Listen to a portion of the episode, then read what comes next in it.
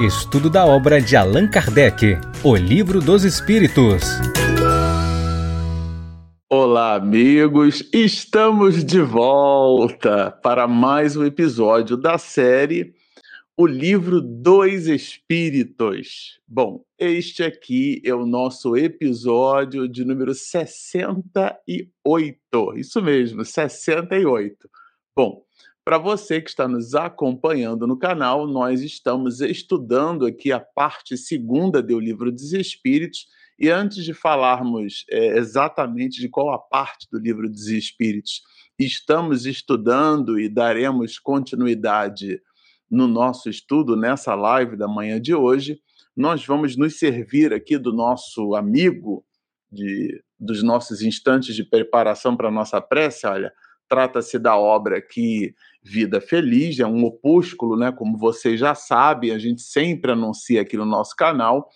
É um livro escrito pela veneranda Joana de Ângeles e que se serve ali da mediunidade assertiva, augusta, intrépida e estoica do nosso aniversariante agora do mês de maio, o nosso querido Divaldo Pereira Franco, que aliás a Mansão do Caminho faz uma homenagem muito singela, é, com igualmente genuína, para nossa Sueli Caldas Schubert, né? Aqui vai o nosso abraço para ela no mundo espiritual, onde ela está na verdadeira pátria, ela que esteve aqui entre nós algumas muitas vezes, nos chamava de netos, né? Então a gente nutriu ali um carinho muito grande ali de um respeito, de uma admiração formidável por essa mulher que deixou o seu nome inscrito, né, esculpido com atividades benfazejas na história do mundo, né? uma contribuição muito significativa. Mas por uma coisa ou por outra, escreve assim Joana de Ângeles pelas mãos do nosso querido Divaldo. Não desconsideres o valor e o poder da oração. O corpo necessita de alimento adequado para manter-se, assim também o espírito, que é a fonte da vitalização da matéria. A prece constitui um combustível de alta qualidade para a sua harmonia. Adquire o hábito de orar, incorporando aos outros mecanismos naturais da tua existência e encontrarás os benefícios disso decorrentes. Não te negues o pão da vida, que é a prece sincera e afervorada. Bom, vamos orar. Queridos amigos do mais alto, aqui motivados pelas anotações da nossa benfeitora espiritual, estamos abrindo a boca da alma. Conectados no ideal de serviço, buscamos estudar a obra O Livro dos Espíritos.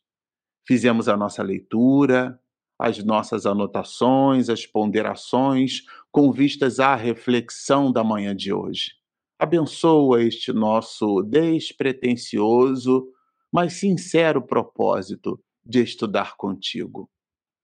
Certo de que a pleiade de espíritos superiores que governam e nos dirigem o intelecto e o coração, na reverência sincera, como teus irmãos menores, nós, Senhor, te pedimos para que as tuas bênçãos, a tua misericórdia, o teu amor fraternal, ainda pouco compreendido por nós, possa se fazer presente neste instante, no dia de hoje, no dia de amanhã, no futuro, agora e para todo sempre.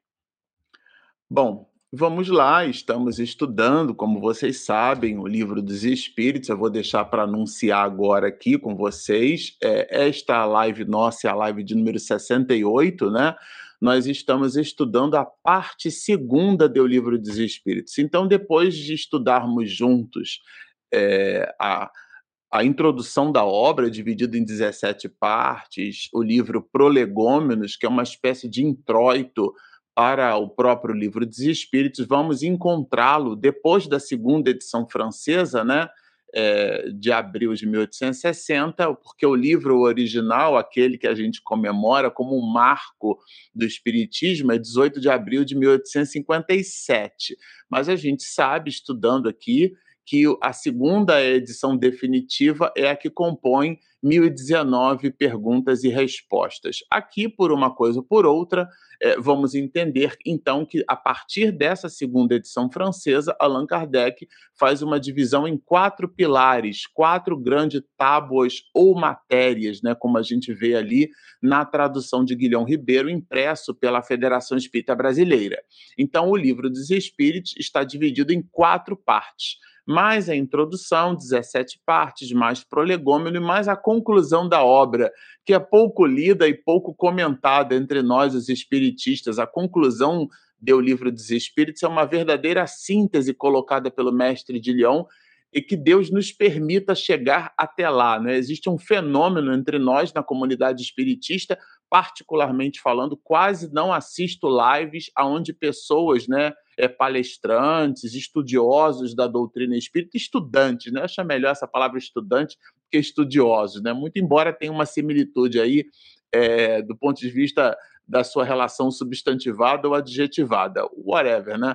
O ponto alto aqui é que, independente daqueles de nós é, que estejamos conectados com esse ideal de estudo, com esse ideal de serviço, ainda somos poucos daqueles que comentamos né, com afinco as, os itens da conclusão, são nove itens, são nove partes da conclusão do livro dos Espíritos. Mas aqui o livro, então, é dividido em partes, aliás, muitas partes. E o núcleo da obra que Allan Kardec chamou de tábuas ou matérias, nós já estudamos a parte primeira, né? que é a gênese, praticamente, da origem a tudo aquilo que Allan Kardec vai colocar no quinto livro da codificação, e depois entra a segunda parte do mundo espírita ou mundo dos espíritos. E aqui o mundo espírita é o mundo espiritual, tá, gente? Não é o mundo destinado àqueles de nós que acreditamos na reencarnação proposta pelos espíritos a partir do século XIX. Eu digo proposta pelos espíritos a partir do século XIX porque a humanidade, em várias expressões da sociedade humana, acredita em reencarnação. Os próprios judeus acreditavam em reencarnação. Moisés coloca ali a proibição da comunicação com os mortos, ninguém proíbe aquilo que não existe. É porque a forma como aquela comunicação era feita era baseada em sortilégios, aquilo que Allan Kardec, no livro dos Médios, vai chamar de frivolidade. Mas a partir do século XIX é que a gente tem uma compreensão mais consistente do que é que significam essas relações, do que, que é o processo de comunicação efetivamente do que, que é a mediunidade. E ele inaugura isso com o Livro dos Espíritos, que é o livro que nós estamos estudando. Mas ele compõe, depois do Livro dos Espíritos, mais outras quatro obras. Aliás, existem muitas obras, né? O livro, o Espírito, o, o livro, né? Além do livro dos Espíritos, a obra A Prece, o Espiritismo na sua manifestação mais simples, o que é o Espiritismo, que nós já estudamos aqui no canal, a própria Revista Espírita, é um periódico, né, como ele mesmo chamava, de estudos psicológicos, enfim, a produção literária é, de Allan Kardec estudando o enunciado dos espíritos é realmente muito grande. E na segunda parte, que é uma parte que a gente, quando estuda no livro dos Espíritos, é por ela que a gente é capaz de melhormente compreender livros expedidos por André Luiz, por Manuel Flamengo de Miranda, é, por, pelo nosso querido doutor Bezerra de Menezes e muitas outras entidades venerandas, ou seja, aqueles que revelam questões do mundo espiritual e da dinâmica do mundo espiritual com o mundo material, é bem compreendidas, essas dinâmicas são bem compreendidas a partir do momento em que estudamos a parte segunda do Livro dos Espíritos. E essa parte segunda, você sabe, com a gente, Allan Kardec dividiu em 11 blocos. Nós estamos com a live de hoje, né? é começando o sétimo bloco desses, desses 11 blocos, né? Colocados por Allan Kardec. E esse, esse capítulo, né, o capítulo de número 7, ele tem um título bem interessante, Da Volta do Espírito à Vida Corporal. Porque nós estudamos o espírito na erraticidade, lembram? Agora ele faz um movimento. O espírito está na erraticidade, agora ele volta para o processo reencarnatório. Então, eu vou colocar aqui o protagonista da manhã, que vocês já sabem, é o nosso livro dos Espíritos, e aqui o especificamente, né? O primeiro de oito partes, né? Nós estamos estudando o capítulo sétimo para vocês se contextualizarem, sobretudo para quem nos assiste pelas nossas ferramentas de podcast. Para você que está nos vendo, assim, está nos ouvindo, né? Vendo e ouvindo pelo vídeo aqui, né, pelo nosso streaming, vocês estão lendo ali Prelúdio da Volta. Mas aquele que está ali pelo podcast, depois a minha esposa Regina transforma esse material em áudio, é importante relembrar que o capítulo sétimo, né, de 11 partes, ele agora, o capítulo 7, foi dividido por Kardec em oito blocos, em oito partes, oito épicos. Aqui estudaremos o primeiro desses oito, Prelúdio da Volta. Essa palavra prelúdio, né, significa assim um anúncio. A palavra prelúdio é, vamos dizer assim, um ato preliminar, né, alguma coisa que precede algo, né? Então são os primeiros passos, né, as primeiras etapas para quê? Para voltar, voltar aonde? Ao mundo dos encarnados, aqueles que estão na carne, né? Ou seja, aqui ele está falando do que antecede a reencarnação. É disso que trata, né? É, esse capítulo, né? Essa parte do capítulo de número 7, da volta do espírito à vida corporal. Antes de falar da volta propriamente dita, Allan Kardec estabelece um conjunto de questões, elas vão da 330 a 343. Esse é o desafio da manhã de hoje, esse é o desafio dessa live. Nós vamos estudar as reflexões que correspondem a esse prelúdio, ao preparo, tudo aquilo que diz respeito aos primeiros passos, a primeira etapa ou as primeiras etapas, uma espécie de mise en place, né? Sempre uso essa palavra, é, é uma, uma preparação para a comida. Então, vamos supor, para você fazer o arroz, você precisa separar ali o, o, alho, né? Eu, particularmente, aqui em casa, a gente faz arroz com bastante alho. Então, a gente separa alho, tem gente que, que faz com cebola também, né? E, e coloca ali, já deixa a panela com o alho, com a, com o, a cebola e um pouquinho de óleo, né? É, não bota muito óleo para o arroz não ficar bisuntado, mas é, já deixa ali preparado. O arroz lava-se o arroz, né? E depois que se lava o arroz, é, você então deixa ele secando. Pelo menos é assim que, é, que eu aprendi a fazer arroz, tá? É, deixa ele secando. E depois o arroz bem sequinho, você então está pronto para fazer o arroz ali, tá certo? Esse processo de descascar o alho, de espremer o alho, se você tiver um espremedor, cortar ele picadinho, espremer a cebola, chorar bastante, né? Colocar um pouquinho de, de óleo na panela, pegar essa cebola que você cortou com esse alho que você separou e descascou, né? Colocar ali na panela, lavar o arroz, deixar o arroz secando, isso é o mise en place, né? É o que, que é o ato de fazer o arroz propriamente dito, é, por exemplo, o ato de você botar o, o a água para ferver e colocar água fervendo já, né? Depois que você mexe bastante o arroz, enfim. Todas essas atividades que antecedem a, a, a cocção do arroz propriamente dita, né? Essas atividades são prelúdios são etapas preliminares. Então é disso que trata. A reencarnação também tem prelúdios, também tem etapas preliminares. É disso que o livro dos Espíritos está colocando para nós. E a questão é, 330 ela é bem curiosa, porque Allan Kardec evoca uma, uma espécie de necessidade do nosso entendimento sobre o nosso pressentimento no que diz respeito à, à nossa volta, né? À vida corporal, né? Se nós, no mundo espiritual, pressentimos, né? Ou, ou se nós ignoramos. A gente sabe a época que a gente vai reencarnar e os espíritos respondem que nós pressentimos, né? Então a gente sabe, isto é, conhece pressentindo. Agora, a data, quer dizer, quando a data ali, ignoram quando isso se dará. E ele deixa aqui, eu vou deixar para você, essa referência, que é a questão de número 166, para o nosso estudo. É super importante é, você dar uma olhada né, é, nessa questão, que inclusive nós já estudamos ela aqui no canal. Agora, A reencarnação, vejam que interessante, né? Ela é uma necessidade da vida espírita, e aqui eu vou repetir: a vida espírita é a vida do espírito. Isto é, do mesmo jeito que a morte faz parte da vida corporal, a reencarnação faz parte da vida espiritual. E é exata, a analogia está perfeita. Allan Kardec faz pergunta que o senso comum chama de pergunta retórica, né? É você perguntar coisas que você já sabe a resposta. Então, aqui é, um, é uma formatação didática, claro, que Allan Kardec faz, né?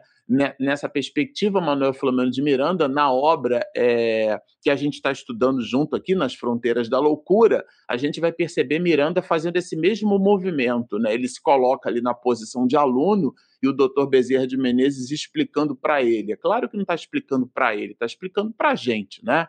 Na posição em que Miranda já se encontra é, nessa obra, você que nos acompanha aqui do canal, sabe que a gente está falando já de um espírito é, que já tem ali mais de quatro décadas, sobretudo a sua existência é, na nas atividades ali é, na Bahia, né, na União Espírita Baiana, junto com José Petitinga, desenvolvendo o movimento espírita daquele estado. Então, claro, trata-se de um estudioso da doutrina espírita, mas ele se coloca ali na posição de aluno. Então, aqui, do mesmo jeito, Allan Kardec faz perguntas que, pela sua pesquisa, ele já sabe, mas ele resolveu construir esse processo dialético de perguntas e respostas, bastante parecido, inclusive, com as obras de Platão, né? Platão promove esses diálogos, né? Então aqui existe um processo, é, existe um diálogo é, de Allan Kardec com os espíritos e a gente aprecia muito fortemente. Então aqui repito, ele coloca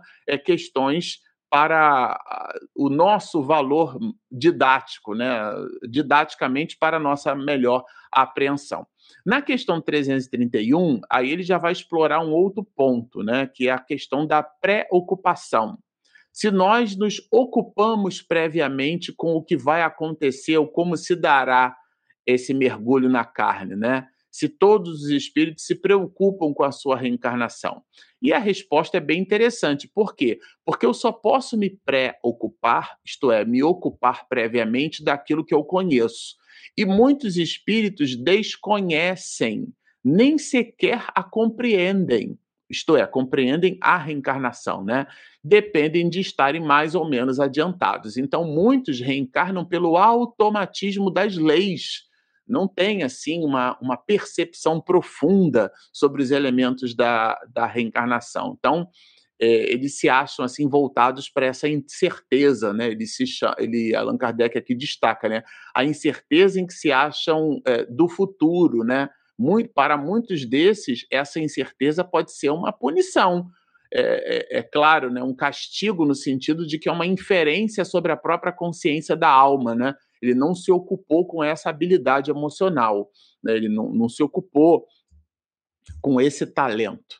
Bom, vamos lá. Na 332, é, a gente poderia, Allan Kardec trabalha assim, um, bastante esse ponto, né? É, o espírito poderia é, não não reencarnar, quer dizer, ah, não, não quero não, né? Vamos dizer assim, é, o espírito não quer reencarnar, né? Ele quer, vamos dizer assim, procrastinar, né? Vou usar essa palavra porque ela está na moda hoje, né? A procrastinação, enfim, né? É, então aqui é, essa é a pergunta feita, né? Então, na 332, veja assim, né? Pode o espírito apressar ou retardar o movimento, o momento né, da reencarnação. Então, ele pode tanto apressar, se ele tem um ardente desejo da melhoria, como pode ser o contrário, ele não tem um desejo ardente, um, um, ardente desejo, né, da melhoria. Ele pode recuar diante de uma prova, porque ele sabe que a sua encarnação será uma encrenca, vamos dizer assim, será problemática, será, será cheia de muitas dificuldades, por um motivo muito simples. Ele olha o que ele fez, ele, ele examina a sua realidade consciencial e ele se dá conta de que para dissipar o, o para botar crédito ali na sua conta corrente, né?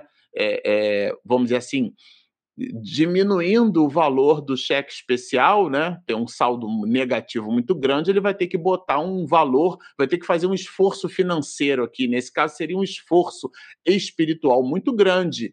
E ele pode retardar esse movimento. E aqui os espírito, o espírito, né, que responde a essa pergunta, quando o espírito é, retarda, né, ele vai chamar isso de covardia ou indiferença. Eu achei até bem forte essa expressão desse espírito, né? Agora, nenhum de nós é, é, vai, é, vamos dizer assim, procedendo nesse movimento de indiferença ou de covardia, que seria a procrastinação, né? É, ficarmos ali impunes, o que mostra, inclusive, né, o, o, o, a coercitividade da reencarnação. O que é que significa isso? É uma lei, não é uma regra, é uma lei. E a lei, ela está posta para ser cumprida. Então, nesse sentido, é, se você recusa um remédio que é capaz de te curar, você vai ficando mais doente até que chega um determinado ponto que a sua doença se mostra, é, revela em você uma inabilidade de, de conduta, de, de movimentação, de autoconduta, e você então vai ser tratado pelos outros, né? pelo impositivo das circunstâncias. Então é disso que trata a 332.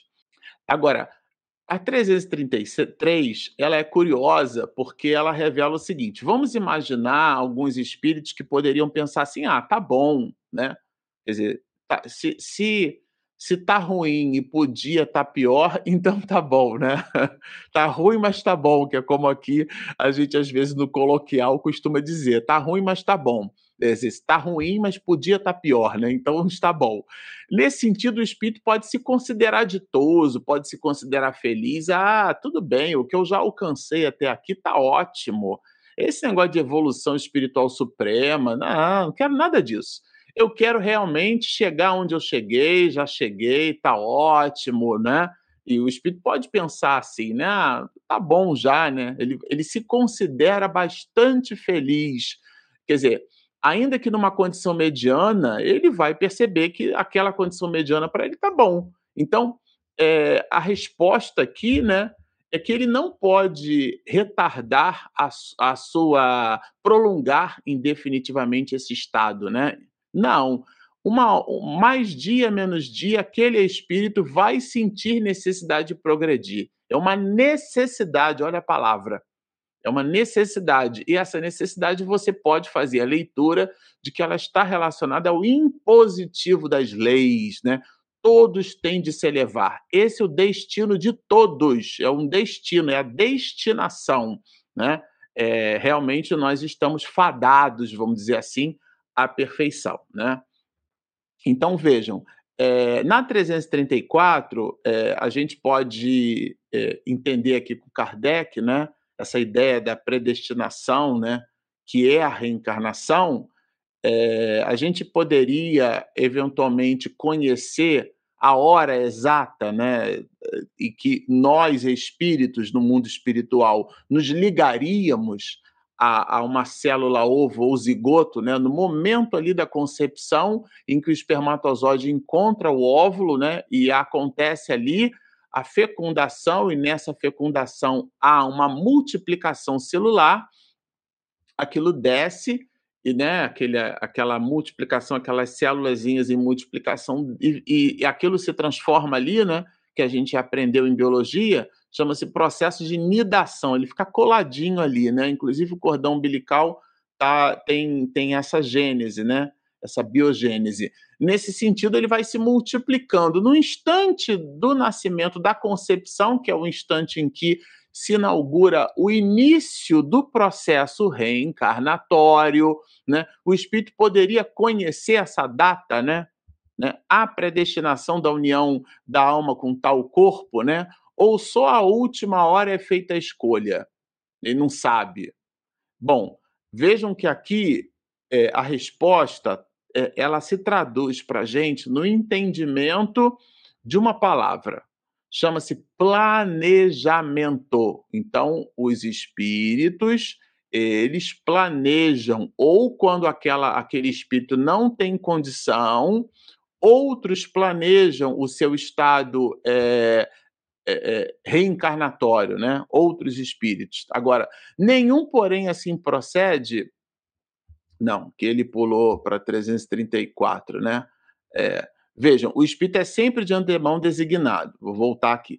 Tendo escolhido a prova que queira submeter-se, pede. Ele pede, veja, a gente até brinca, né? Ah, você não pediu para reencarnar, não, você implorou. Agora, Deus, que tudo sabe ver, já antecipadamente sabia qual era o corpo para aquele espírito. Tudo bem? Então, o espírito planeja a sua existência, ele planeja as circunstâncias, ele planeja o modo. Isso aqui é o prelúdio, né? Toda essa parte inicial do capítulo 7 trabalha essa visão de prelúdio. Então, trabalha essa visão de planejamento. Ele está planejando o mergulho no corpo de carne, tá certo? Agora, é, é, na 335, né? É, ele poderia eventualmente escolher assim as características do corpo, né? É, é, o espírito escolhe o corpo que ele vai encarnar ou somente o gênero das provas?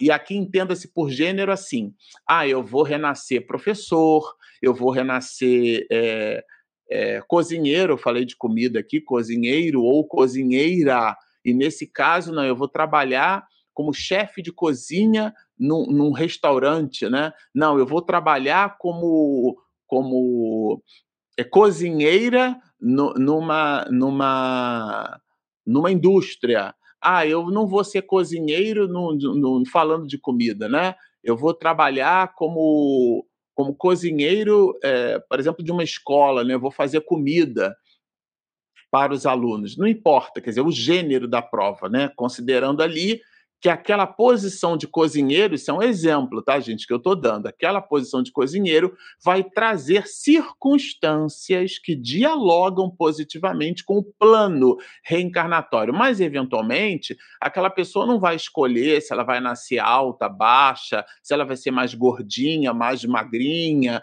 quer dizer, como é que vai ser o biotipo daquela pessoa, né? Como é que é isso? Ele pode escolher isso, né? É, agora vejam, ele pode também escolher o, corpo, por quanto as imperfeições que este apresente ainda serão para o espírito provas que lhe auxiliarão o progresso. Então, aqui em casa, por exemplo, a turma é, é menorzinha, né? Assim, ah, você escolheu esse corpo, né? A pessoa mais baixa não consegue alcançar alguma coisa muito alta. Falei, na próxima encarnação, vê se você eventualmente dá uma caprichada aí no seu tamanho, né? É claro que é uma brincadeira. Mas o ponto alto aqui é que o, o corpo físico nosso ele apresenta as condições necessárias para o nosso aprimoramento espiritual. Sempre espiritual. Então eu falei da comida, da cozinha, vamos supor que a pessoa escolheu ser pianista, né? Então as, os dedos muito longos podem facilitar, né? É, é, aquelas oitavas, aquelas nonas, né? Tem gente que tem a mão enorme. Então, a, a, é, no estudo do piano, é, eu, eu ouvi de mais de um professor, por exemplo, que geralmente mãos menores têm dedos mais ágeis, né? Então, eventualmente, tem uma questão anatômica ali, né? Tem um certo grau de especulação nesse sentido, mas vá lá. Então, o, ponto alto aqui é a gente entender que, eventualmente, se você vai ter uma existência para trabalhar no campo, né? Você vai carregar ali enxada, você vai é, é, fazer aquele trabalho que vai lhe exigir mais força física. O que é que se espera?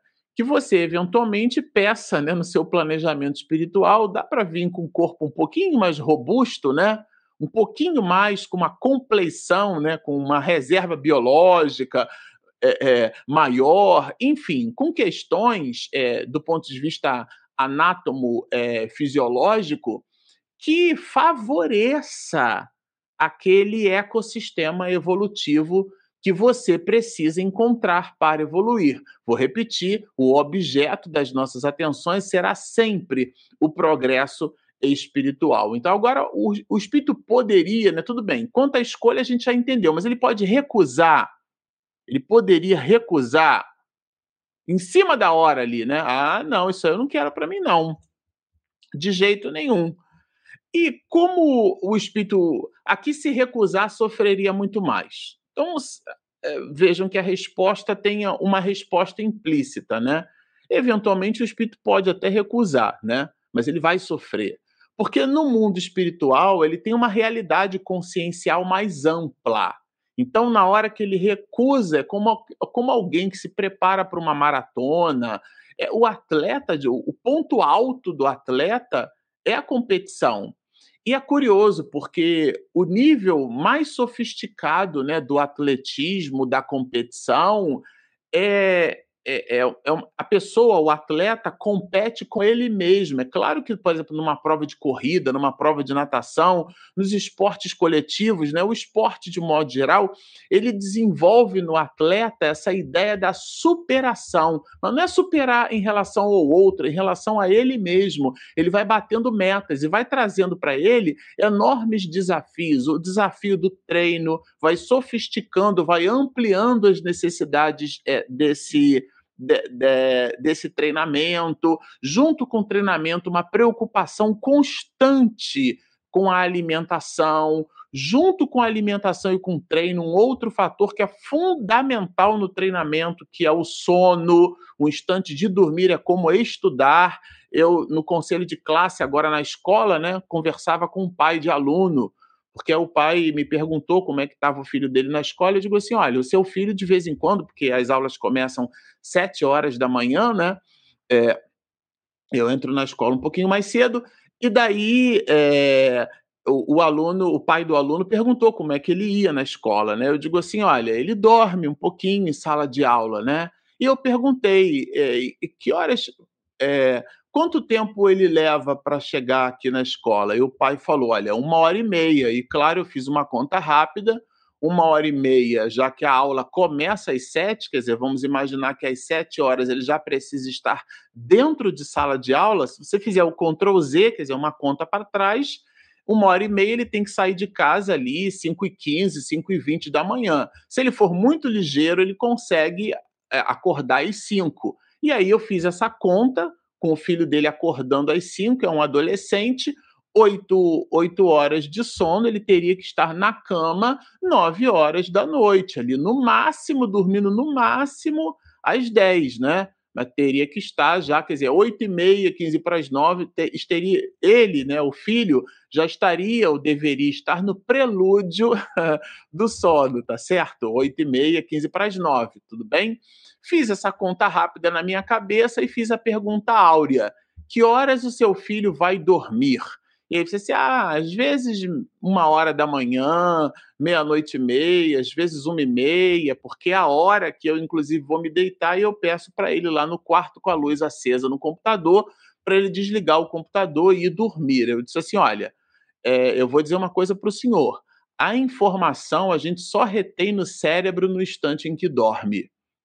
Ele olhou assim para mim, dois olhos de anime. É, professor? Eu digo, é. A gente retém informação no instante que dorme. Isso não é só o adolescente, é todo mundo, eu e você. Se a empresa onde você trabalha te convida para fazer um curso e você faz o treinamento, para você fixar melhor no instante do sono, onde a gente imprime nas células da memória aquela informação que está ali na memória volátil, né, na memória RAM. Então, nesse sentido, o sono é tão mais importante quanto o, o ato em si de estudar. Para aquele espírito que está no mundo espiritual se preparando, o mergulho na carne é a prova, né? É o instante máximo. Ele se preparou para aquilo, ele tomou consciência, ele fez todo. E ele falta a prova e ele, ele vai sofrer muito, porque a escolha foi dele e o arrependimento será dele. Então é disso que trata essa questão 335. Já. Agora, a 336 pode ser o espírito dizer assim: ah, ali eu não quero, não.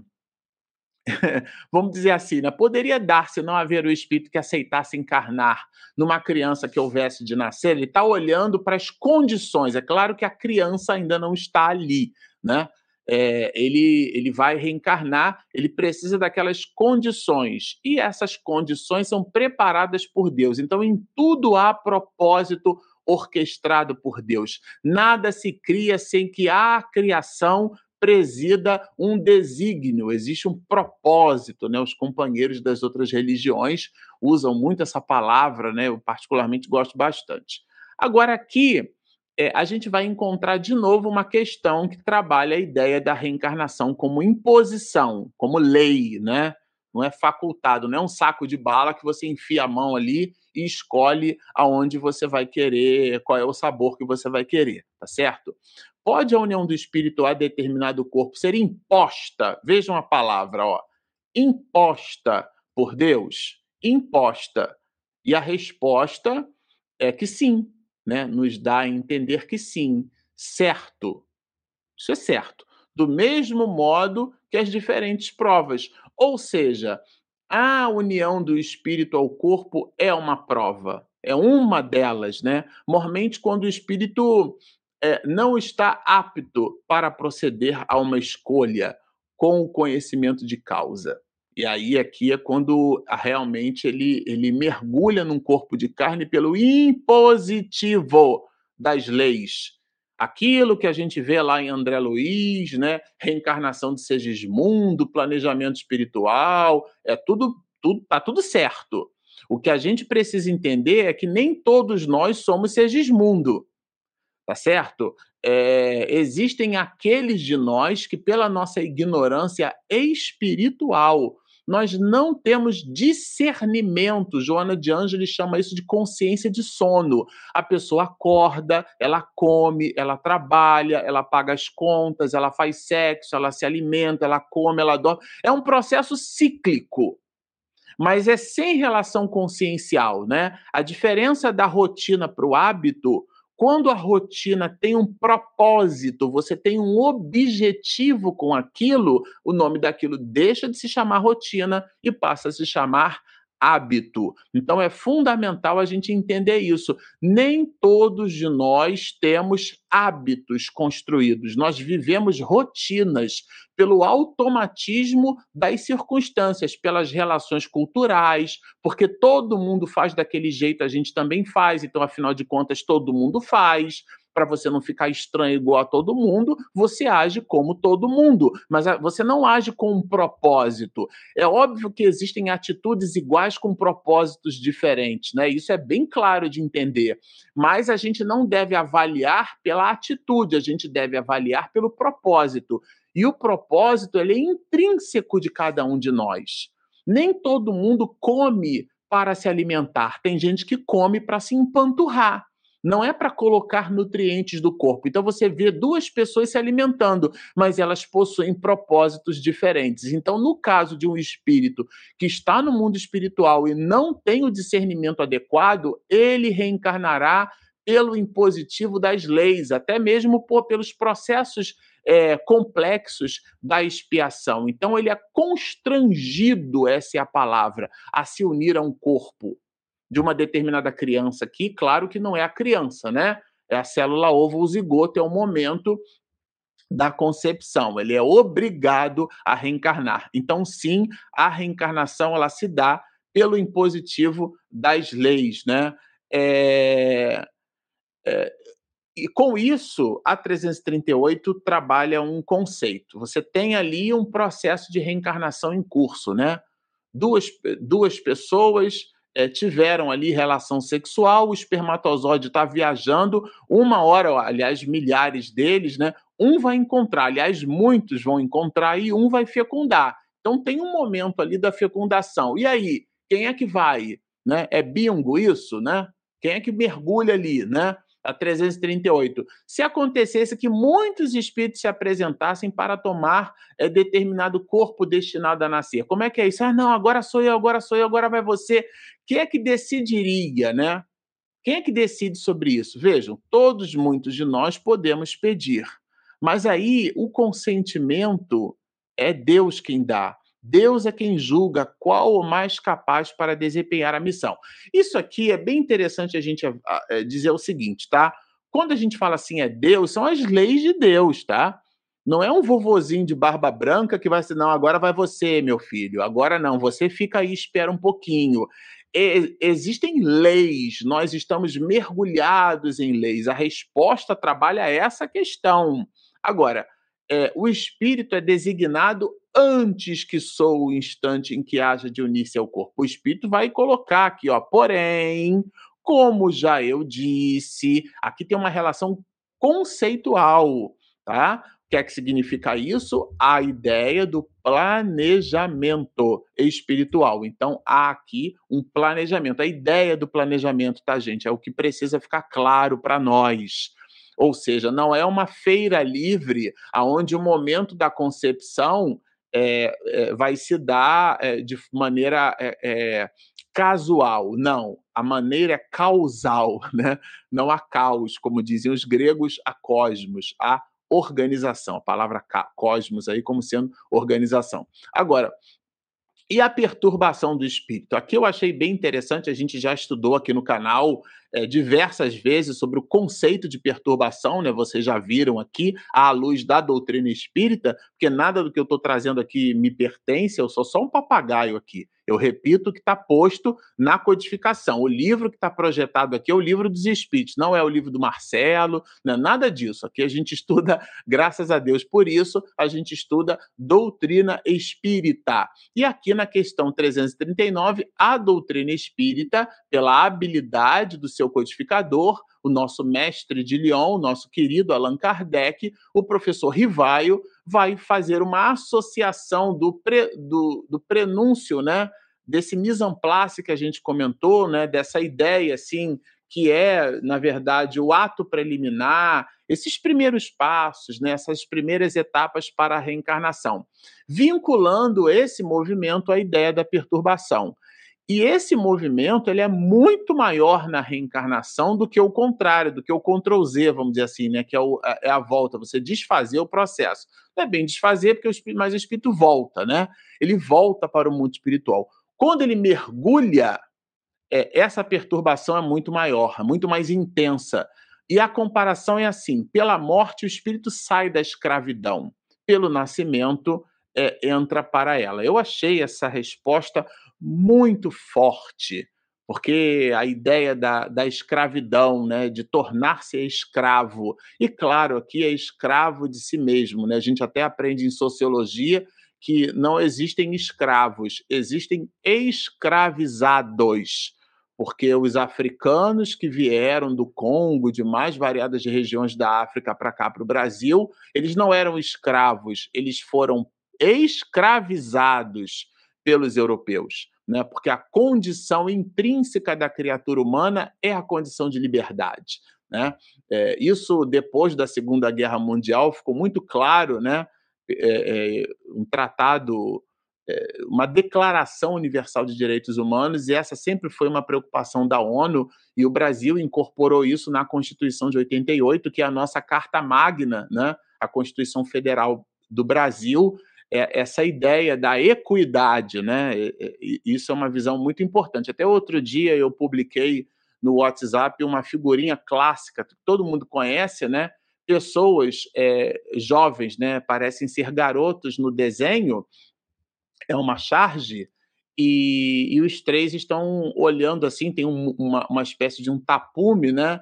É, na frente e atrás ali, né? É um campo de futebol e o rapaz mais alto, a cerca, né, os tapumes ali, é, são várias placas de madeira perfiladas, elas escondem o campo. Só que a vista do rapaz, é, é, ela, pelo tamanho dele, né, em relação aos tapumes, a vista está num ponto superior ao tapume. Então, sem precisar de nenhum tipo de, de bloquinho de madeira, ele já é capaz de ver, mas tem um bloquinho de madeira para ele. E aí, claro, ele enxerga mais acima. O outro rapaz, menor, né, é, ele então tem dificuldade de enxergar é, é, e, e, ele, é, e ele está com o, o tapume, né? É, e, o, e o terceiro, que é um rapazinho bem pequenininho, como se fosse um jovenzinho assim de 4 anos, 5 anos de idade, ele também está com tapume, mas ele é pequenininho. Aí a distribuição que é feita ali é, para o pequenininho é dado 2, para aquele que consegue observar ali no, né, no tangenciando o olho é dado 1, um, e o outro que já é maior, ele fica sem nenhum. Todos dois, todos três estão em condições de equidade. Então, a gente aprende né, em filosofia do direito é dar aos desiguais na medida da sua desigualdade. Né? Então, no, o, conceito de igualdade, porque nós não somos criaturas iguais né? É o conceito da equidade, é dar ao desigual na medida da sua desigualdade. O direito de ir e vir, né? Eu citei a Carta Magna, que está previsto, né, logo no capítulo 1 da Constituição Federal Brasileira, esse direito de ir e vir, ele é aplicado ou deve ser aplicado ao cadeirante, diferente do meu direito de ir e vir, né? Então, o terreno irregular para alguém, Regina fez uma cirurgia, né? É, colocou pino, placa, uma dificuldade de locomoção e a gente só se dá conta de como o terreno, como a calçada é irregular né, é, para as pessoas nesses instantes, né, no instante onde a pessoa está recuperando ali o processo de sinestesia, né, está voltando, está aprendendo a, a, a caminhar de novo, enfim, e o terreno, o solo, a calçada, a rua apresenta irregularidades que a gente não dá conta. Então, essa é uma distribuição de ausência de equidade. Então, aqui o mundo espiritual trabalha esse conceito de equidade. E a escravidão, a equidade é o processo reencarnatório distribuído para todos. A dinâmica do processo reencarnatório é que vai ser diferente para cada qual. E o espírito, ele se sente preso no corpo de carne. Por isso, aqui, essa palavra forte, essa palavra chamada escravidão. Bom, na 340, é, eu acho que vale a pena a gente é, entender essa ideia da expectação do processo reencarnatório, né? É solene para o espírito o instante da sua reencarnação. Ele está indo para uma festa, a, a ideia da solenidade, né? Aquela coisa assim com pompa e circunstância, como a gente costuma dizer aí no senso comum, né? Como é que é isso? É, como é que ele vê o momento da reencarnação? Vejam que são é, prelúdios, né? São, são é, essas, é, essa visão preliminar, né? Esse conjunto ali de primeiros passos, né? Então, aqui na 340, a gente vai encontrar um conceito, né?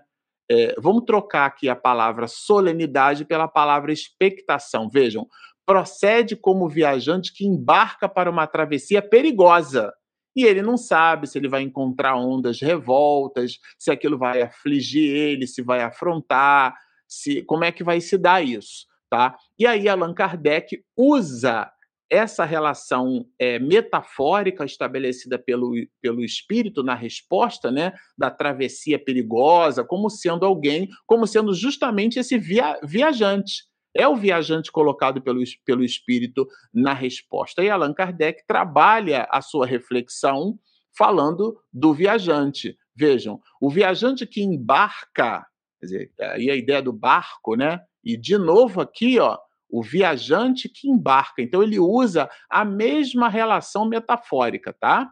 O viajante que embarca sabe a que perigo se lança, mas não sabe se naufragará. Então, ele tem, eventualmente, uma, uma ideia, né, do que pode se dar. E veja, o mesmo é uma relação análoga. O mesmo se dá com o espírito. O mesmo, gente, a mesma coisa. O mesmo se dá com o espírito. De, em que sentido? Ele conhece o gênero das provas. Agora, será que ele vai sucumbir? Será que ele não vai sucumbir? Então, nesse sentido, olha, a reencarnação é uma espécie de morte ou antes de exílio, de clausura. Por isso essa ideia da prisão, da escravidão, né? Ele deixa o mundo dos espíritos pelo mundo corporal. Então, essa é uma visão é, bem assim, é uma imagem, né, bem forte, né? O homem é, é, sabe que morrerá, né? Ele, ele sabe que reencarnará, quer dizer, ele, ele morrerá como espírito, né? Sabe que reencarnará como homem, sabe que morrerá. Porque como espírito, ele sabe. Vejam a analogia, né? No mundo espiritual, ah, agora de novo, eu vou reencarnar. É claro que para o espírito é uma benção, porque ele pode tirar lá o, o negativo do cheque especial, tá certo? Mas dependendo da relação consciencial desse espírito, isso pode perturbar ele mais ou menos, né? Então, é nesse sentido, né? Então, é qual o homem em agonia, dele se apodera a perturbação que se, que se prolonga até que a nova existência se ache positivamente encetada. Porque aí tem outro movimento. O movimento é, é, da, da agonia, a gente pode interpretar que é a agonia do espírito frente a tudo aquilo que ele poderia ter feito, não fez e agora tem um débito com a consciência dele em relação a Deus, e a agonia que é justamente o instante que precede ao instante da reencarnação, que é o momento de reencarnar, ele pode considerar esse momento sim como uma agonia pela incerteza então, aqui, essa solenidade, que é o que está colocado na pergunta aqui, né? 341, vejam, a, Allan Kardec, né? É, a gente pode considerar aqui essa, essa, essa ansiedade nesse momento solene como sendo, na verdade, uma expectação né, é, do espírito. Bom, na 341, aí a gente já vai entender essa ansiedade aí sobre si mesmo, né? Que, vejam, na incerteza, porque já que a, ele não sabe se logrará êxito ou não, então, eventualmente, se é uma análise, né? O espírito pode ficar tenso, vamos dizer assim, né? Será que vai dar certo? Será que eu vou conseguir, né? Como é que será que isso vai, eh, vai se dar, né? É, vejam, é, é, uma, é uma incerteza. Então, é, a, essa ansiedade nossa, porque a gente não está fazendo uma análise de um terceiro. Se o nome do livro é livro 2 é Espíritos e nós somos espíritos, o livro é para nós, tá certo? É importante a gente estabelecer essa reflexão é, para, para si próprio, né? Quer dizer, para nós mesmos, né? Uma reflexão para nós, não é para o outro. Não é para depois que acabar a live, ah, mãe, eu, eu vi ali no livro dos Espíritos que isso assim, assim, a senhora, não. É você, tá certo? É sempre para nós. Quem acende uma vela é sempre o primeiro a se iluminar. Então aqui fala da nossa ansiedade quando nós estivermos na erraticidade, portanto, no mundo espiritual, nesse prenúncio, né, nesse prelúdio para uma nova existência. Então, a ansiedade é uma espécie de expectação sobre si mesmo. Tá? Vejam a pergunta. Na incerteza em que se vê, porque é uma incerteza, quanto às eventualidades do triunfo nas provas que vai suportar na vida, tem o espírito uma causa de ansiedade antes da sua encarnação? Claro que tem, né? De ansiedade bem grande. Vejam, ansiedade bem grande. Então, aqui o Espírito já traz na resposta uma ideia consistente de que existe uma certa naturalidade mesmo nesse processo, tá? Uma ansiedade bem grande, pois que as provas da sua existência o retardarão ou farão avançar conforme aí suporte. Quer dizer, ou ele puxa o freio de mão ele solta o freio de mão e usa o pedal do freio, mas trocando ali o freio com o acelerador. Ele estará sempre em movimento, né? Isso é, é importante a gente tomar por nota. Então, assim, essa ansiedade aqui, essa expectação sobre si mesmo, né? Quer dizer, o espírito vai pensar assim, né? Ele vai fazer a leitura sobre si mesmo. Será que eu vencerei essas provas, né? Então, leia-se ansiedade como incerteza. Vejam que isso trabalha esse conceito é, é, agostiniano, né, do, do, conhecimento sobre si mesmo, né? Porque no final das contas é essa luta interior, né, que nós estamos travando. Na 342, que é a penúltima questão desse bloco, tá? É, eu achei até poético. Isso remete bastante à literatura espírita, essa questão, porque é assim: se você fez amigos de verdade ao longo das suas muitas existências e alguns deles estiverem no mundo espiritual e tiverem permissão, sim, eles poderão estar contigo, te apoiando naquele instante. Qual o instante? No instante da nova oportunidade, no instante do teu mergulho no corpo de carne. Claro, se você está me ouvindo aqui agora, se você está num corpo de carne, você está reencarnado tá certo? Então, nesse sentido, você teve o apoio de amigos, né? No momento de encarnar, o espírito se acha acompanhado de outros espíritos seus amigos, ó, de outros espíritos seus amigos. E eles comparecem com que objetivo? Para assistir a partida no mundo corpóreo, a partida do mundo corpóreo, tá? É, assim como muitos, de, muitos deles, né, dos nossos amigos, nos recebem quando nós é, retornamos. Aqui a resposta é o seguinte: ó, vai depender da esfera que pertence a esse espírito. Vai depender bastante. Quem não lembra do episódio é, é, das anotações do currículo moral né, do nosso doutor Bezerra de Menezes, que depois dele ter, se receb ter sido recebido por entidades né, amigas e também venerandas, ele ouve vozes, né? E ele queria saber que vozes eram aquelas, afinal de contas, as vozes é, é, lembravam o nome dele, né? Estavam ali e eram muitas vozes, né? e ele então se dá conta de uma centena, né, milhares de espíritos ali, né, e enaltecendo o nome do Dr. Bezerra de Menezes, tá? E, e num diálogo supremo ele toma o conhecimento. Essas são as almas que você anonimamente ajudou e elas vieram aqui lhe agradecer.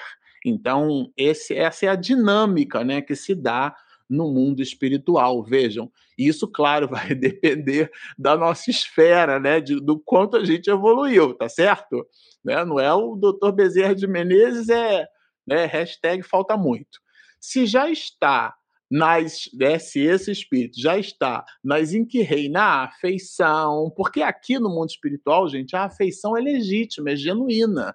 Não é o interesse pelas, pelos bens, pela posição social do outro. Quantas pessoas se relacionam com as outras por, pela imagem que o outro produz, propaga, porque é famoso, porque é famosa. Tem gente que procura o artista e não sabe nem por quê, porque aquela pessoa é pública, porque aparece na televisão, mas você não conhece. Porque o que você conhece eventualmente do artista é o personagem ou os personagens que aquele artista interpretou, né? E algumas, muitas pessoas nem se permitem o direito de conhecer, por exemplo, a posição daquele artista para determinadas questões da sociedade, como é que ele se posiciona, assistir lives, entrevistas, enfim. A pessoa tem uma imagem que é uma imagem falseada pelo personagem que aquelas pessoas interpretam. E não tem nada de errado com o ator em relação a isso, né? A oportunidade está em quem faz o juízo de valor em cima do personagem que o outro interpreta, porque tem um movimento contrário, né? Tem atores e atrizes que são detestados, porque eventualmente aquele ator tem uma proficiência enorme em interpretar personagens malignos, né? Faz muito bem e a sociedade fica com raiva da pessoa, mas aquele é um papel que ela interpretou, tá certo? Então, quantos de nós não nos ligamos a esses personagens? E quando a gente liga ao, ao personagem, a gente se liga ao personagem, nós não nos ligamos à essência. Então, não existe uma afeição genuína. Mas no mundo espiritual, nós nos ligamos uns aos outros, quer dizer, o que sobra depois do, da escravidão material é a afeição genuína, né? Quando reina essa afeição, né? Isso é importante. Nós, os espíritos, né? É, é, os espíritos que nos querem bem vão sim nos acompanhar até o último momento, né? Porque eles estão animados do nosso ânimo, nos dando força, nos dando incentivo, mitigando ali as nossas incertezas e tudo mais. Falando ali um pouco desses amigos, né? Eu quero ter um milhão de amigos, né? e bem mais forte poder cantar, né? Osanas ao Senhor no mundo espiritual. Eu vou reencarnar, me apoiem, assim como eu estou apoiando vocês, os espíritos se abraçam, é uma festa esses espíritos, né, que nós conquistamos uma afeição genuína são esses que, eventualmente, quando a gente sonha com rostos que a gente, na vida, no cotidiano, a gente não conhece, nunca viu, são esses, né? Quer dizer, os que vemos em sonho, é, que nos testemunham afeto, quer dizer, é um sonho gostoso, um sonho genuíno, um sonho agradável, né? São pessoas agradáveis, né? Mas a gente não conhece, o semblante é desconhecido. Seriam esses os nossos amigos, né? É, são esses os espíritos amigos, eventualmente, que também nos apoiaram e nos assistiram na erraticidade quando do nosso mergulho no corpo de carne? E vejam a resposta, né? Muito frequentemente são eles que vos vêm visitar, como ides visitar o encarcerado. De novo, aqui a ideia da prisão. O espírito faz questão, não economiza palavras para citar a ideia de que a encarnação é um crisol, o espírito está aprisionado num corpo de carne.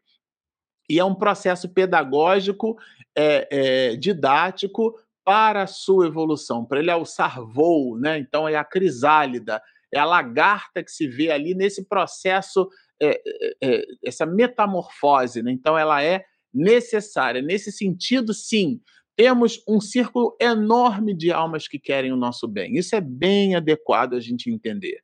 Almas que querem o nosso bem e elas nos visitam e a gente eventualmente tem essa recordação pelos sonhos, né? É, são, são almas ou foram, né? Eventualmente, por exemplo, alguns, algumas né, dessas almas, né? Foram os nossos tios, foram os nossos avós, foram nossos pais, nossos irmãos, foram aqueles, né, em que pela dinâmica da vida a posição nos forneceu ali na condição de marido e mulher é, é, foi a minha esposa, o meu marido, enfim, foram as pessoas com quem eu construí laços de afeição. Isso é importante a gente tomar por nota. Os laços genuínos de afeição não é a posse do bem, né? No, no, início vem cá meu bem, depois vem cá meus bens. Quando a gente materializa o sentimento, não é isso. Essa é uma afeição genuína. Então, os espíritos que assim procedem são espíritos que estão ligados a nós pelos laços consistentes da afeição, da afeição espiritual. Então, eles sim, eles estão ali ligados ao nosso ao nosso mise en place, né? eles estão ligados ao nosso mecanismo ali de, de vida. Tudo bem? Bom, eu agora vou, vou colocar aqui a nossa vinheta de perguntas e respostas. O Livro dos Espíritos Momento de interação, perguntas e respostas. Vamos lá, agora é o nosso instante de perguntas e respostas. Vocês estão sempre com a gente. Bom dia, amigos. Aí tem uma. Tem a, a Cristina fez uma primeira pergunta aqui, né? Que eu acho que vale a pena, pode ser a pergunta de todos vocês. Como é o, o nome do livro da conclusão do livro dos Espíritos? Ótima pergunta. É, Chama-se Conclusão. É a conclusão do livro dos Espíritos, é, tá, Cristiana? Se você olhar lá o livro dos Espíritos, você vai perceber que ele está dividido em partes, né? E, e, Allan Kardec coloca lá no final, realmente, um, um, o título é Conclusão. Eu vou até colocar aqui, vou, olha, lá no finalzinho à direita, tá vendo? Olha, olha aqui, ó, Conclusão. Tá? Então, como, como é o nome? Conclusão. Tá certo? É, são trechos que, de Allan Kardec sobre a conclusão do livro e ela está dividida assim em, em nove partes, né? E aí ela, na sequência, ela faz uma outra pergunta, se é também de Allan Kardec. Sim, são, é, são considerações feitas pelo mestre de Lyon é, a propósito de todo o volume de observações que ele colocou ao longo de todo o livro. E aí tem uma, acho que do Daniel aqui, né? Daniel, bom dia. Daniel está sempre com a gente. Dentro da programação reencarnatória, há critério em ser compulsório ou escolher a condição social, corpo físico, são anômalo, a missão social por mérito moral de maior liberdade de escolha. É, a, gente, a gente vai falar bastante sobre isso, é, Daniel, mais para frente. Né? Como eu comentei com vocês, é, esse capítulo sétimo ele está dividido por Allan Kardec em oito partes. Aqui nós estamos estudando o prelúdio da volta, ou seja, é aquele mise en place da reencarnação, é o que antecede. Mas falando da, da, da, escolha como fazendo parte do processo né, que antecede a reencarnação, é como os espíritos responderam a Kardec aqui na nossa live, a gente mencionou a, a escolha é, da nossa condição social, a escolha do corpo, tudo isso é o que dialoga com o propósito da nossa evolução. Então, assim como a riqueza, a pobreza, todo o volume de considerações que a gente é, propõe para a nossa reencarnação, né, é, o ecossistema reencarnatório, tudo isso, Daniel, dialoga com. tem por objetivo, né? A pessoa não vai nascer rica porque ela quer ser rica. A pessoa não vai nascer grande, eventualmente, porque ela quer ser grande. É porque o tamanho físico para aquela experiência reencarnatória tem um propósito. Essa é a palavra, Daniel, propósito. Então, é, a reencarnação ela tem sim um mecanismo é, é, compulsório E esse mecanismo compulsório também dialoga com o propósito. Que propósito é esse? A nossa evolução. Ana Cristina, bom dia, Ana. É, e no caso de embriões humanos congelados, o espírito fica vinculado ao embrião ao qual se ligou no momento da fecundação? Essa é uma pergunta que até o nosso Richard Simonetti é, escreveu bastante sobre ela, sabe, Ana? Essa é uma questão que já foi até bastante é, debatida, discutida é, pelo, pela comunidade espiritista, tá? no sentido de que há vida ali, né? Como é que a gente entende essas questões? A gente entende que, eventualmente, é, podem existir espíritos que se vinculem àqueles embriões que estejam eh, congelados.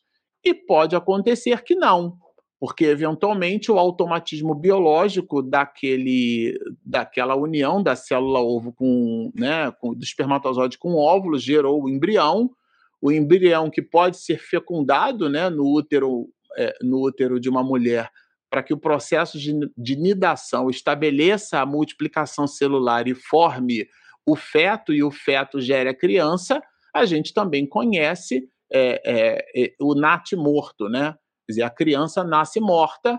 E, em que sentido, né? É aquela ideia do objeto inanimado, sem ânima, sem alma, sem vida, mas houve a gestação, houve o processo, toda a construção é, anatomo-fisiológica, toda a biologia daquele corpo, o coração bate, então, é, mas ali não tem o espírito, né, naquele processo. A criança nasce morta.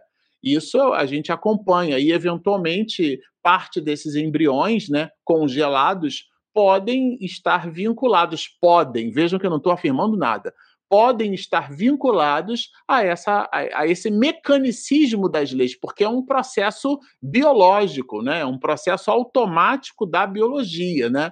Nesse sentido, Ana, você pode ter cenários em que você tenha eventualmente espíritos vinculados, sim, a esses embriões, e você pode ter que não, que simplesmente ali há um, há um, há um mecanicismo biológico é, é, fabricado, né, eh, in vitro e eventualmente mantido em laboratório. Bom dia, Benigna. Nas reencarnações tem as nas reencarnações tem as individuais e as coletivas, segundo as missões, correto? Quando reencarnamos com tarefas de ação coletivas, recebemos um amparo diferenciado? Saúde, doenças, etc. Ótima sua pergunta. É, é, sim, existem aquelas comissão individual, né? E existem aquelas comissão coletiva. É, agora veja, sabe, Benigna, mesmo as nossas missões individuais, elas têm aspectos coletivos, porque, por exemplo, a pessoa se movimenta na sociedade, né? Então, eu e você, né, nós somos pais, então a gente tem um compromisso com os nossos filhos. Alguns são professores, então tem compromisso com os educandos. Alguns têm cargos de chefia, então tem compromisso com os seus funcionários com seus, eh, né, com, com aqueles que reportam para aquela pessoa. Se você é um subalterno, né, se você está sob a égide de alguém, você tem um compromisso no trabalho funcional com aquela pessoa. Se você está posto no mundo, você tem um compromisso com seu pai, com a sua mãe. Então vejam, veja, sabe, Benigna, que é, é, é difícil né, fazer uma demarcação dessas missões individuais. De um modo geral, a vida em sociedade pressupõe uma evolução social, né?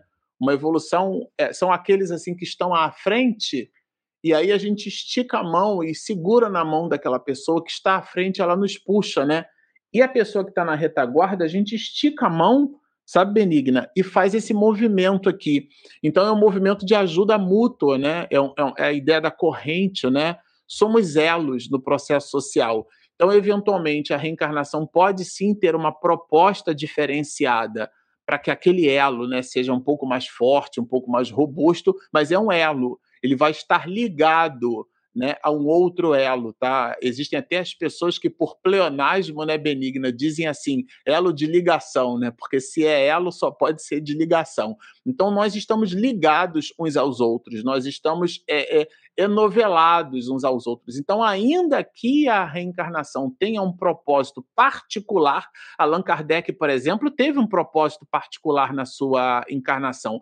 Foi a divulgação da doutrina espírita, mas ele a realizou dentro de um contexto social de sua época. Né? Ele espargiu luzes para toda a Europa e para o planeta inteiro. Ele conviveu com a sociedade espírita parisiense, ele fez a viagem espírita, ele um homem posto no mundo, né? Então, ainda que ele tivesse a sua missão individualizada, ele a realizou no seio de uma sociedade. Nesse sentido, ainda que a gente tenha uma missão individual, considerando que o objeto da divindade é sempre o social, nós recebemos o amparo na razão direta da necessidade da atividade. Não é um tratamento diferenciado. Ah, não, a benigna vai receber. Não. É o que se propõe a benigna. Então, o espírito tem foco na atividade. Porque se a pessoa não der foco na atividade, como que eles pretendem é a atividade, se eu não der foco na atividade você der, os espíritos vão dar foco em você. Porque eles estão preocupados é com a atividade, com o entregável, com o crescimento social. Se aquela pessoa protagoniza o crescimento social, ela recebe o um amparo, ela recebe ajuda. E aí, claro, por exemplo, no caso de Divaldo, né, várias moratórias ele recebeu, tá certo? Mas ainda assim, ele teve as suas doenças, teve o infarto do miocárdio. Quem não conhece as histórias de doença de Chico Xavier, então, e, e, desencarnou nonagenário, né? Espremeu ali a laranja até a última gota em prol da humanidade. Depois que ele entregou tudo que ele podia, né? E ele deu tudo de si, então ele voltou para o mundo espiritual. Sim, recebemos amparo é, é, do mundo espiritual. Eu só não gosto muito dessa palavra diferenciado, porque dá a impressão que tem um tratamento específico ali para aquela pessoa. E a justiça de Deus, ela é a mesma em todo o universo.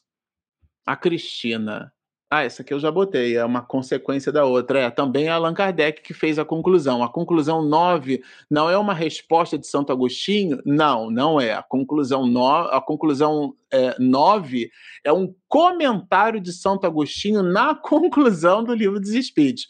Porque a conclusão do livro dos Espíritos não tem só Santo Agostinho, né? Tem outros espíritos que escrevem na conclusão. Um deles, na conclusão, é Santo Agostinho. Então, o que, que Allan Kardec fez na conclusão?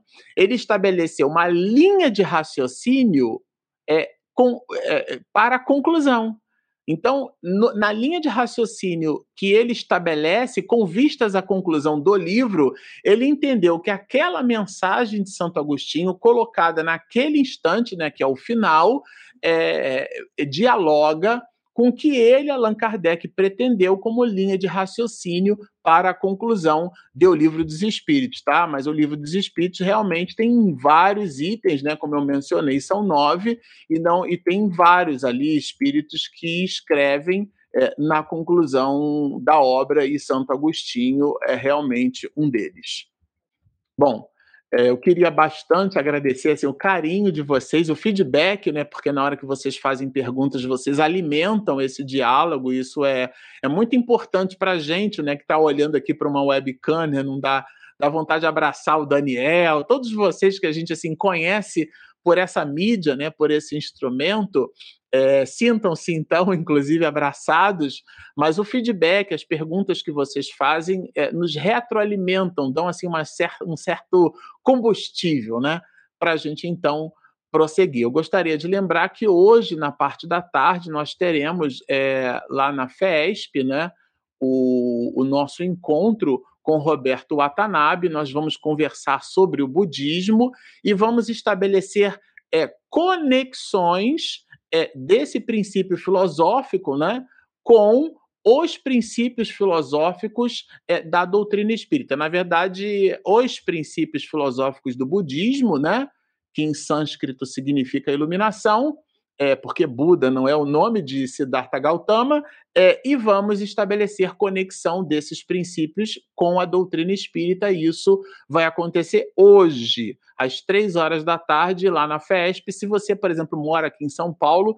dá um pulinho lá na FESP e que você vai nos encontrar pessoalmente, né? A nós, Regina, minha esposa, vai estar também, e Roberto Watanabe. E se você não puder se deslocar por motivos vários, sobretudo para quem está nos assistindo de outro estado, né?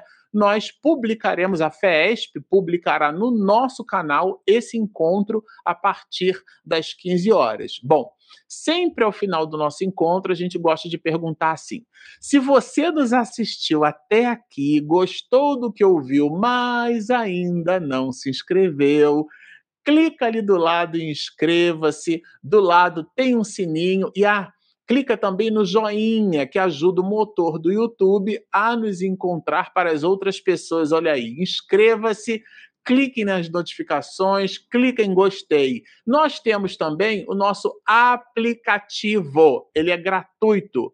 Ele está disponível na Google Play e na Apple Store. Olha que maravilha! Tenha todo o nosso conteúdo na palma de sua mão. Bom, são esses os convites que nós gostaríamos de fazer. Baixem o nosso aplicativo. Se você não se inscreveu, inscreva-se no nosso canal. Sigam-nos e muita paz. Vamos orar. Muito agradecido estamos pela oportunidade do diálogo, pelo estudo, pela reflexão. Abençoa, Senhor, o nosso propósito, sincero, ainda que acanhado, de estudar contigo. Solicitamos que os teus prepostos de luz nos amparem no diário.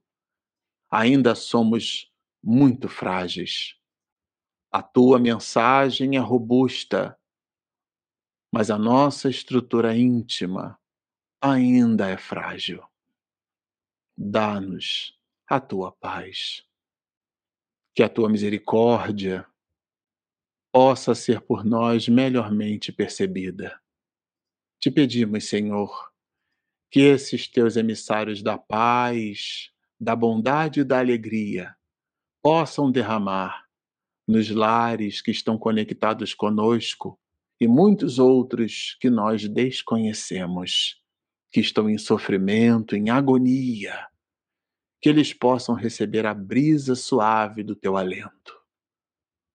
Os teus emissários, que no anonimato nem conhecemos o nome, estão desfazendo complexas e intrincadas intrigas familiares, intrigas sociais, intrigas entre nações, onde o poder bélico não consegue ser transformado em realização social positiva. Onde investimos ainda, Senhor, milhões de dólares em armamentos e mísseis, enquanto pessoas estorcegam na fome, na pobreza, na dor e na miséria. Como somos criaturas infantis espiritualmente. Como precisamos de Ti.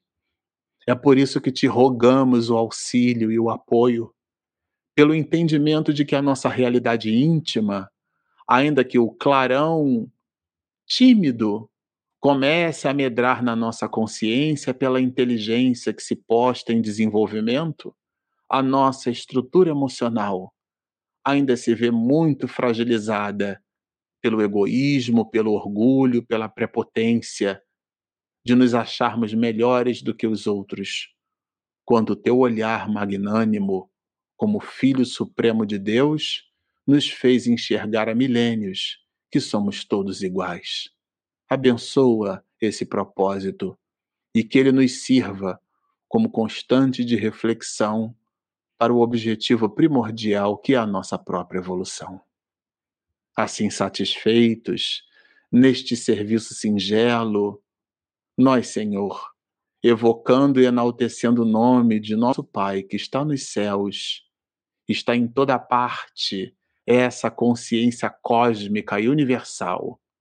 Ó oh, Rabi, te solicitamos mais uma vez que a tua misericórdia esteja conosco, hoje, agora e sempre.